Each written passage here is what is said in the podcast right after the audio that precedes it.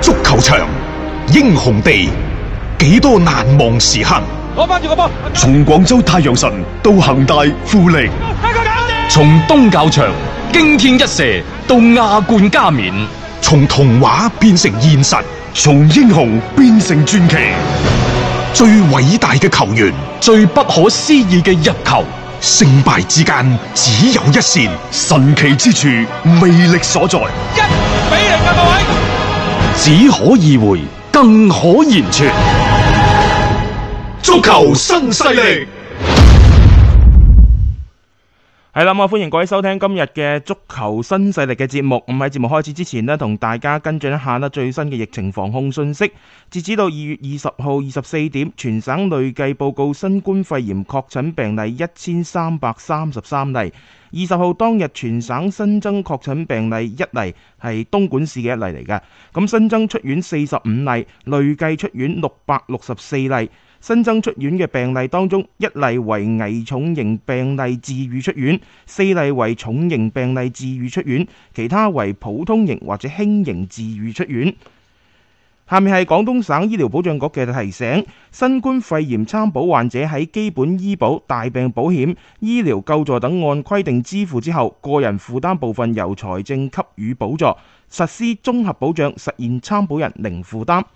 各位收聽緊嘅係文體廣播，歡迎下載觸電新聞 A P P，輸入文體廣播，點擊觸電號就可以睇到廣東文體廣播噶啦。呢個時候我哋節目同時喺觸電新聞 A P P 進行視頻直播，歡迎各位互動。同時提醒各位下午亦都可以上到呢，就喺今日頭條嘅 A P P 上邊呢，去搜索翻張達斌，就見到阿斌少嘅房間直播嘅房間啊。其實喺我哋節目開始之前呢，已經喺上邊同我哋嘅聽眾朋友、我哋嘅觀眾朋友呢，一齊去互動噶咯喎。係啊，我琴日應該講係前日應承咗大家就即係提前喺俾大家睇下即係廣東台省台呢邊嘅環境啊，嗯啊直播室周圍嘅環境啊等等。今日首先呢，就即係誒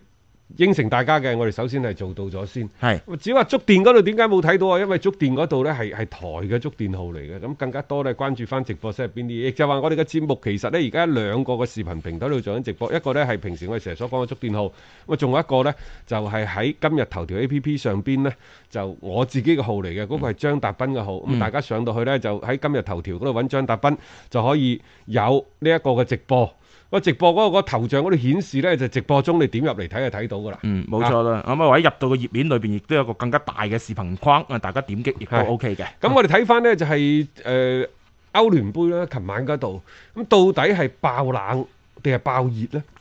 即係賽果啊，我又唔覺得好冷嘅，我又同覺埋得係啊爆冷爆熱呢，但係啊即係尚算正常吧。嗯因為好似該贏嗰啲賽事呢，就冇邊個輸嘅。啊嗯！但係該贏唔到嗰啲呢，又或者我哋覺得誒、哎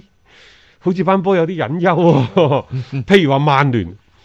佢又又真係贏唔到，真係和波咯。嗯啊琴日我哋節目裏邊都講咗，就係係有即係嗰個機會好大，係係兩邊會打成平手嘅。啊點解佢難判啊？因為曼聯喺前場嗰個攻擊力啊，又或者係佢嗰個破城錘，可以攻陷對方城池嘅嗰個辦法並唔係太多，嗯，亦都係造成咗點解？其實有一隊波越嚟越似佢嘅，呢隊波可能係熱刺，嗯就係話圍入去圍攻嘅時候，嗰、個破城錘唔夠力，嗯就好難去敲穿對方嘅大門。誒，喂！但係對住一啲實力相對比較弱少少嘅球隊嘅誒，比較強啲嘅球隊嘅時候呢，嗯可能佢又擺得正自己嘅位置喎，啊，先搞好後邊啲防守冇，錯，再利用呢就前邊之前嘅拉舒福特，而家就馬迪爾，因為馬迪爾其實呢，佢比拉舒福特好嘅一樣嘢喺邊度呢？雖然可能佢嘅鋭利度、佢衝擊力冇馬冇拉舒福特咁強，嗯，誒，但係佢掕到波，係並且呢，我始終覺得佢呢個人嘅球商啊，嗯腳下嘅功夫呢，其實佢係少少超越拉舒福啊，佢唔錯嘅馬蒂爾呢樣嘢，其實大家仲記得喺舊啲應該其實呢個賽季嘅上半程有一段時間，因為馬蒂爾嘅受傷嗰陣時嘅曼聯又係踢到呢，係即係喺個進攻端係冇任何嘅章法，直到佢翻咗出嚟之後，亦都解放埋拉舒福特呢。有一段時間嘅曼聯呢，亦都似乎係揾到嗰一種嘅感覺。呢、個我覺得亦都幾得益於呢就馬蒂爾本身嘅嗰種嘅能力而去做到嘅效果嚟嘅。咁曼聯呢，其實我哋多次講過㗎啦，你要佢去呃誒圍攻對手啊，要去攻破城池係有啲難啊，引蛇出洞，然後再輕奇特襲，呢、個先係曼聯呢最耍家嘅地方。嗱，誒、今年曼聯呢喺東窗轉會冇買人，我哋由四方八面得到嘅消息呢，就話，誒、我哋不如重用翻就係球隊嘅一啲青訓，嗯，我哋要揾翻昔日嘅呢一個紅魔嘅精神，我哋要喺個青訓嗰度為一線隊源源不斷咁輸入引入呢，就更加多嘅年輕才俊。我想問，其實呢一個所謂曼聯嘅青春風暴是否成功？嗱喺呢個過程當當當中，大家要留意下，無論係後邊嘅馬古力、嗯，前邊嘅丹尼爾詹士、邊路嘅雲比薩卡等等，全部買翻嚟嘅喎，啊呢幾個係買翻嚟嘅，啊，全部買翻嚟嘅，包括即係而家除咗喺前邊受傷嘅拉舒福特，嗯啊中間嘅威廉姆斯之外，仲有邊個係曼聯真係正正當當嘅紅褲仔出身呢？嗱喺呢度各位，我並冇質疑曼聯青訓嘅能力，而係我再再想重複一次我哋之前喺節目當中不斷所講嘅觀點，嗯就係話你光係依靠青訓係遠遠唔夠嘅。嗯你一定要係青訓之餘，一定要係引進一啲高水準嘅運動員，啊又或者係潛質優厚嘅年紀相對比較年輕嘅球員，嗯咁樣呢，大家係共同進步。就算啊，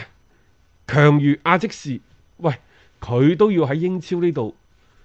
買人嗯，過到去帶下隊隊波啊！嗰、個嗰、個以前阿打查奧利咯，又係啊啊係咯，係咯包括即係阿阿杜森泰迪嗰啲。嗰啲都係咯，係咪？佢都要買翻去啊！咁、嗯然之後好啦，自己嗰個阿積士嘅兵工廠，誒源源不斷咁嘅迪列治啊嗰啲上嚟，你都要新老。係啊，結合結合啊，同埋你係要揾一啲適合自己球隊嘅球員翻到嚟組班先係。再或者我哋再重複個觀點就係話，喺所有嘅頂級豪門當中，嗯有邊隊波係真真正正話我係靠青訓可以係做到個豪門嘅咧？係上個世紀七八十年代嗰陣時有，但嗯係有最近呢廿幾卅年，邊有啊一隊所謂完全又或者係主要依依賴青訓啲球員可以係上嘅？就算你當初個九二班，你都喺啲二打二打六多，真正球隊嘅起作用嘅嗰班靈魂全部買翻嚟。嗯所以呢，紅魔嘅精神，佢唔係喺青年隊嘅傳承嗰度嚟。紅魔嘅精神，佢一定要喺一線隊，一定要喺一啲呢，即係八九十分鐘啲絕殺時刻，一定要喺臨比賽越後越要進入曼聯時間嗰度不斷咁錘練，嗯先至係慢慢形成一個所謂嘅紅魔嘅精神、紅魔嘅傳承，而唔係你去靠咩青訓隊。嗯，而家我覺得有一樣嘢係最唔好嘅地方，佢哋將呢一種嘅所謂嘅九二班當年嘅成功啦，夾硬套咗喺而家嘅曼聯身上，即係認為曾經做過嘅，將來一定做到，靠呢種模式亦都一定可以行翻上一個高峰嘅位置。其實呢個係一個幾錯嘅觀念嚟嗱，嘅。我舉幾個例子，大家仲記唔記得以前上個賽季嘅杜安薛比啊？嗯，係啊，係咪？啊，而家仲有佢嘅。即係即係又係身泯影咩然於眾人啊！威廉姆斯嗰啲可能就呢一個半個賽季下個賽季又有冇呢？又冇噶啊啦哈，嚇，拉斯福特係打得出嚟啊，嗯，但係佢你可以睇到佢上升嘅嗰個空間，佢已經去到瓶頸啊到位底啦有，幾大？佢突破啊有啲難啊！青木球王啊，大家話呢個好波，佢可唔可以達到當初奧運喺英格蘭國家隊九七九八年嗰個高度呢？即係我覺得每出一個出嚟呢，大家就將一種咁樣嘅無形嘅壓力咧付諸喺佢嘅身上，但係踢下踢下呢，佢哋即係出到嚟嘅效果就並不如大家想象當中咁好，所以我就覺得佢會陷入咗一個死循環當中。你越係想揾一啲嘅青訓球員出嚟，可以作為生招牌去吸引球迷又好，或者打造翻自己強隊嘅一個特質又好，但係你越係做唔到嘅。買外援呢，我哋成日都講咧，你買十個用到三個已經良好，嗯，用到五個已經優秀。係青訓何嘗唔係咁樣呢？佢係要依靠你好優秀嘅、好先進嘅一個青訓嘅體系，源源不斷咁提供，亦都要依靠你好成熟嘅球探系統，不斷咁喺世界各地，尤其一啲嘅二三線俱樂部去挖掘一啲球員。嗯，亦都要依賴呢，就係一線隊嘅主教練。係啊，你係一個廚師，煮飯嘅材料都有啦，但係同樣嘅一批材料，唔同嘅人埋個灶頭嗰度去做呢個餸，佢根本上有啲係可以上到國宴嘅，有啲係只能夠好似家庭主婦咁供應係屋企人嘅一即係一日三餐嘅啫喎。勉強啊嚇，所以 即係我再講一次，即係我唔係話而家對呢隊曼聯嗯有咩睇法、啊！我但係我真正有睇法嘅，我係對蘇斯克查。嗯，經過呢一年幾係啦，一年有嘅多啦觀察，嗯一年半啊，差唔多，一年四個月啦吧，嗯嚇、嗯我想講呢，蘇斯查絕對唔係帶領曼聯走向中興嘅嗰個人，嗯絕對唔係。係，無論喺佢自己嘅執教嘅能力，同埋我覺得佢而家最最令我覺得唔好嘅地方就係連個思維上邊，佢都認為即係佢嗰一套就係曼聯嘅嗰一套，啊！將自己當咗曼聯，將俱樂部嘅嘢就綁咗喺自己身上。佢係好愛呢支球隊，佢好愛呢個俱樂部啊，但係咁樣做係咪啱呢？佢強調客觀啲因素可能會多啲，啊，喺自己身上揾原因嘅咁嘅次數越嚟越少。我理解佢嘅，嗯點解啊？因為我嘅能力已經不斷俾你質疑啦。如果喺呢個時候我仲話係喎，可能我行兵布陣係錯嘅喎，嗯又或者喺呢一個臨場調配嗰度，我仲係有所提高嘅地方。我唔講呢啲啊，你哋而家下下都質疑我，仲話自己唔掂，咁、嗯，我真係係咯，即係揾揾嚟俾人炒嘅啫。咁、嗯球員我又唔 講得啦，球員一講我又俾龍女雞作反，而家呢班搞死球員真係唔係好講得嘅，我咁怎麼辦啊？大雄咪客觀條件咯，係裁判唔敢講，嗯我可以抱怨下呢一個惡劣嘅天氣，因 為場地啊嗰啲啊歐洲成日翻大風呢呢呢係呢排啊一頭十日八日，係然之後呢個場地佢琴日就話呢咩暴露日咩場地嚟㗎？到底係人造草定天然草啊？誒冇嘢好講嗰陣時，都要揾啲嘢嚟講下嘅。即係如果唔係個個質你啊，去問誒、哎有咩睇法啊？而家咁嘅情景，你有啲咩誒諗法啊？等等嘅話，咁你只能夠就係顧左右而言他。可能喺呢個過程當中，我都覺得蘇斯查好鬱悶。嗯，我阿媽細個就特教我一樣嘢，我成世都記得嘅，即係有幾大個頭，戴幾大頂帽。係即係話你咁嘅能力，你咁嘅水準，你是否可以執教一個咁大規模嘅俱樂部先？你真係坐咗上去啦，意味住咩？意味住你嘅行事更加謹慎、小心翼翼，嗯意味住你喺俱樂部嘅話語權會係越嚟越少。有好多嘅俱樂部入邊嘅即係不為人知嘅真相，你又唔敢督穿佢嗯，亦都唔敢據理力爭。譬如話喺球員引進嗰度，利物浦就話啦，佢有呢一個俱樂部。嗯有呢一個體育總監，但係到最尾高普有一票一票否決權係。你蘇斯柴有冇？其實呢個作為主教練嚟講，佢應該具有咁樣嘅權利。就算我唔參與佢轉會當中，嗯我都係可以提出。我提出咗之後，喂，你哋管理層是否尊重我嘅意見啊？嗯，冇錯，使用者喎、即係呢個佢係啊最終行兵布陣，我要用到呢個球員啱唔啱我用嘅，我應該要發表意見吧。呢、個人如果我係唔要嘅，啊，你可唔可以快啲幫我處理佢？哦，然之後胡華特同你講，呢、個人我哋唔賣得㗎。啊，啊，賣咗之後可能即係成個嘅商業嘅帝國嘅運營。嗯，都會出現問題啊等等。嗯，因為呢啲係人同人之間嘅氣場，因為你冇咁勁，係，你就冇同對手博弈嘅咁嗯嘅能力。係、啊，呢、個博弈係非常之正常嘅，各位。就算我喺俱樂部入邊，就算我哋嘅目標係一致嘅，嗯，但係佢都有一個緩急輕重。到底係先考慮商業嘅嘢，定呢係個考胡慮華特話得算，係定係先考慮球隊嘅成績？呢、個應該你蘇斯克查話得算。但係因為你好蘇斯克查而家唔夠力。嗯冇牙力啊，所以咩都圍呢一個嘅胡華特嗯馬首是瞻，就造成咗咧，即係話我想要嘅人佢嚟唔到。譬如話哈蘭德，嗯。啊哈蘭德已經講咗噶啦，東窗其實係要轉會到曼聯嘅，但但最後都啊拉伊奧拉從中啊插一腳你冇要到啊嘅。而家朗頓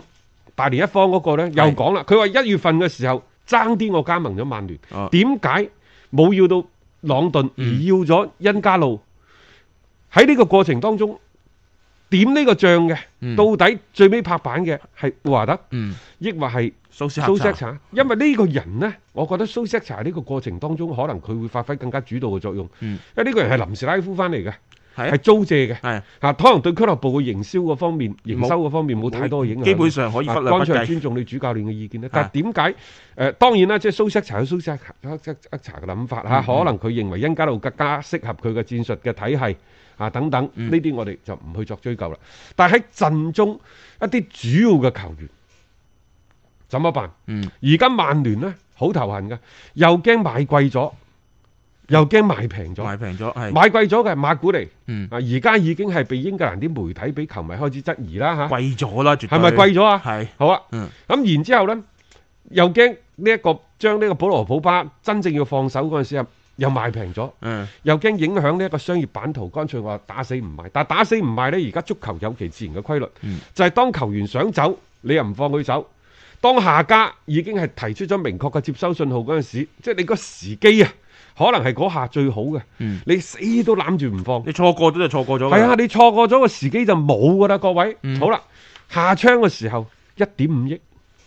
你唔放啊嘛，你啊係都以為一點八億啊嘛嚇， 即係艾力神喺 熱刺，亦你睇到都啦，係一個例子。呢個例子而家最新嘅報價，按照西班牙媒體所講呢，係啊就係話皇家馬德里嗯包括呢一個祖雲達斯，都係提出咗一個好恥辱式嘅報價。當然呢個仲唔係正式嘅官方報價，話佢而家保羅普巴最多值五千萬，嚇即係話喂，短短嘅從八月份到而家半嗯年，保羅普巴跌咗三分之二，唔見咗一個億，呢、嗯。個責任邊個嚟負？冇錯啦，嘅喺商業嘅角度嚟講，又唔見得有幾大嘅貢獻。喺自己球隊嘅技戰術上邊，係用佢唔着，到最後你又想賣走佢，又水瓜打狗唔見一嗱個，問題嚟啦，而家啊！到底邊個先至係真實嘅保羅普巴？係下窗嘅時候可能會價值一億五千萬嘅保羅普巴，嗯，抑或係今時今日可能只係價值五千萬嘅保羅普巴？邊個先係最真正嘅、最真實嘅保羅普巴呢？真實嘅普羅普巴啊， 價值，我又覺得兩邊折中咯。 即係你有五千萬，我又覺得低啲。即係啊對於佢個人嚟講，但係我覺得參考翻乜嘢呢？佢當時轉去曼聯嘅嗰個價錢，我就參考9000翻萬嗰個大概嗰個8900萬唉，大概嗰個位置，即係冇賺冇蝕就算啦。即係我角度嚟講，誒、呃其實喺一啲豪門嘅轉會嗰度呢，嗯通常嘅操作呢就係、誒下家嘅俱樂部通過唔同嘅渠道嗯關係，就揾到咗佢哋嗰個心目當中嘅嗰個